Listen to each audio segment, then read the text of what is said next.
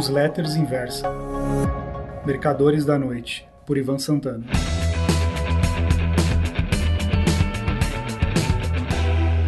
Oi, meus amigos.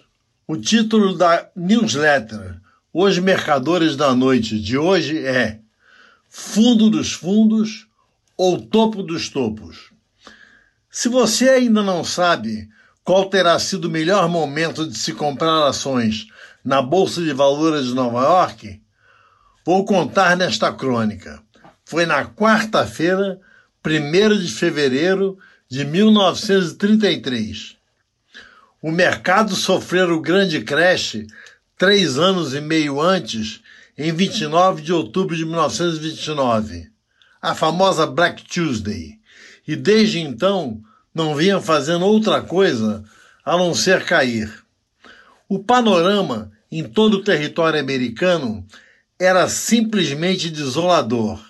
Desempregados se enfileiravam para receber um prato de sopa e um pedaço de pão dormido. À noite, famílias inteiras se exprimiam em albergues públicos de onde eram expulsas ao amanhecer, mesmo que sob chuva ou neve. Nas áreas rurais, pequenos fazendeiros, meeiros e arrendatários deixavam suas terras e iniciavam uma longa e lenta migração para a Califórnia, de onde se diziam maravilhas.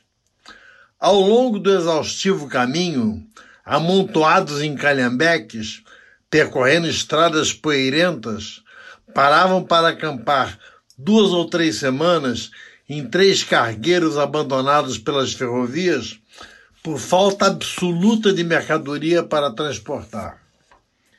Eis como John Steinbeck descreveu aqueles tempos em As Vinhas da Ira. Abre parênteses. Os vagões de carga, em número de doze, estavam alinhados um atrás do outro num terreno baldio de pequenas dimensões que ladeava o riacho. Eram duas fileiras de seis vagões cada uma, cujas rodas tinham sido desmontadas. Pranchas serviam de acesso às largas portas corrediças dos vagões, que tinham sido transformadas em boas moradias, impermeáveis, sem fendas, capazes de abrigar 24 famílias ao todo, uma família em cada metade de vagão. Não havia janela neles, mas as portas largas permaneciam sempre abertas. Em alguns carros havia lona estigrada como linha divisória entre as duas famílias. Pois bem, quem dispunha de algum capital e comprou ações naquela bolsa, na bolsa, naquele 1 de fevereiro de 1933, acabou deixando uma fortuna para os filhos, netos e bisnetos.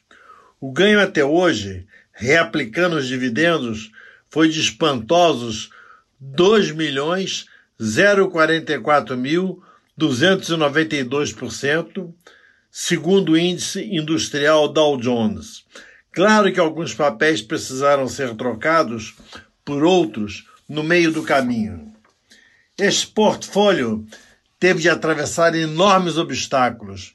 Segunda Guerra Mundial, dois choques do petróleo, crash de 1987 e crise do subprime.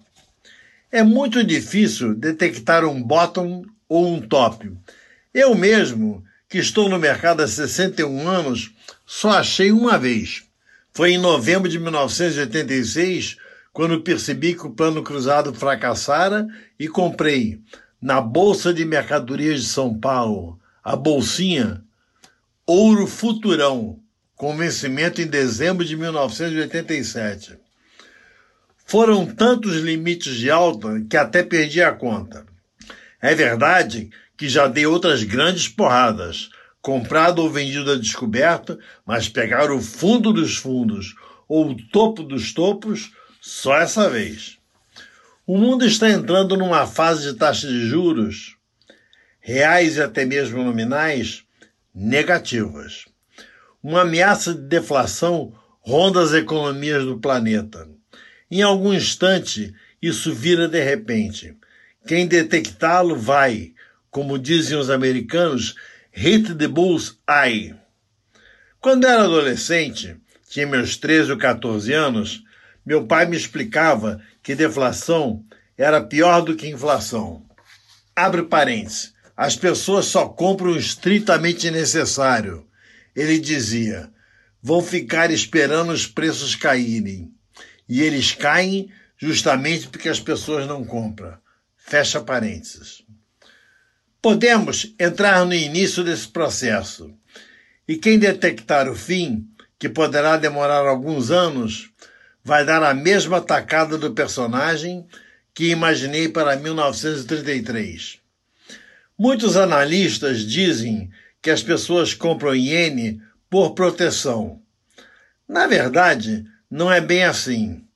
Compram na expectativa de valorização sobre as demais moedas, valorização acima de no mínimo 0,94% ao ano, que é a soma das taxas de juros negativas japonesas, 0,24% nos, nos títulos de 10 anos do governo, com a inflação anual daquele país, 0,7%.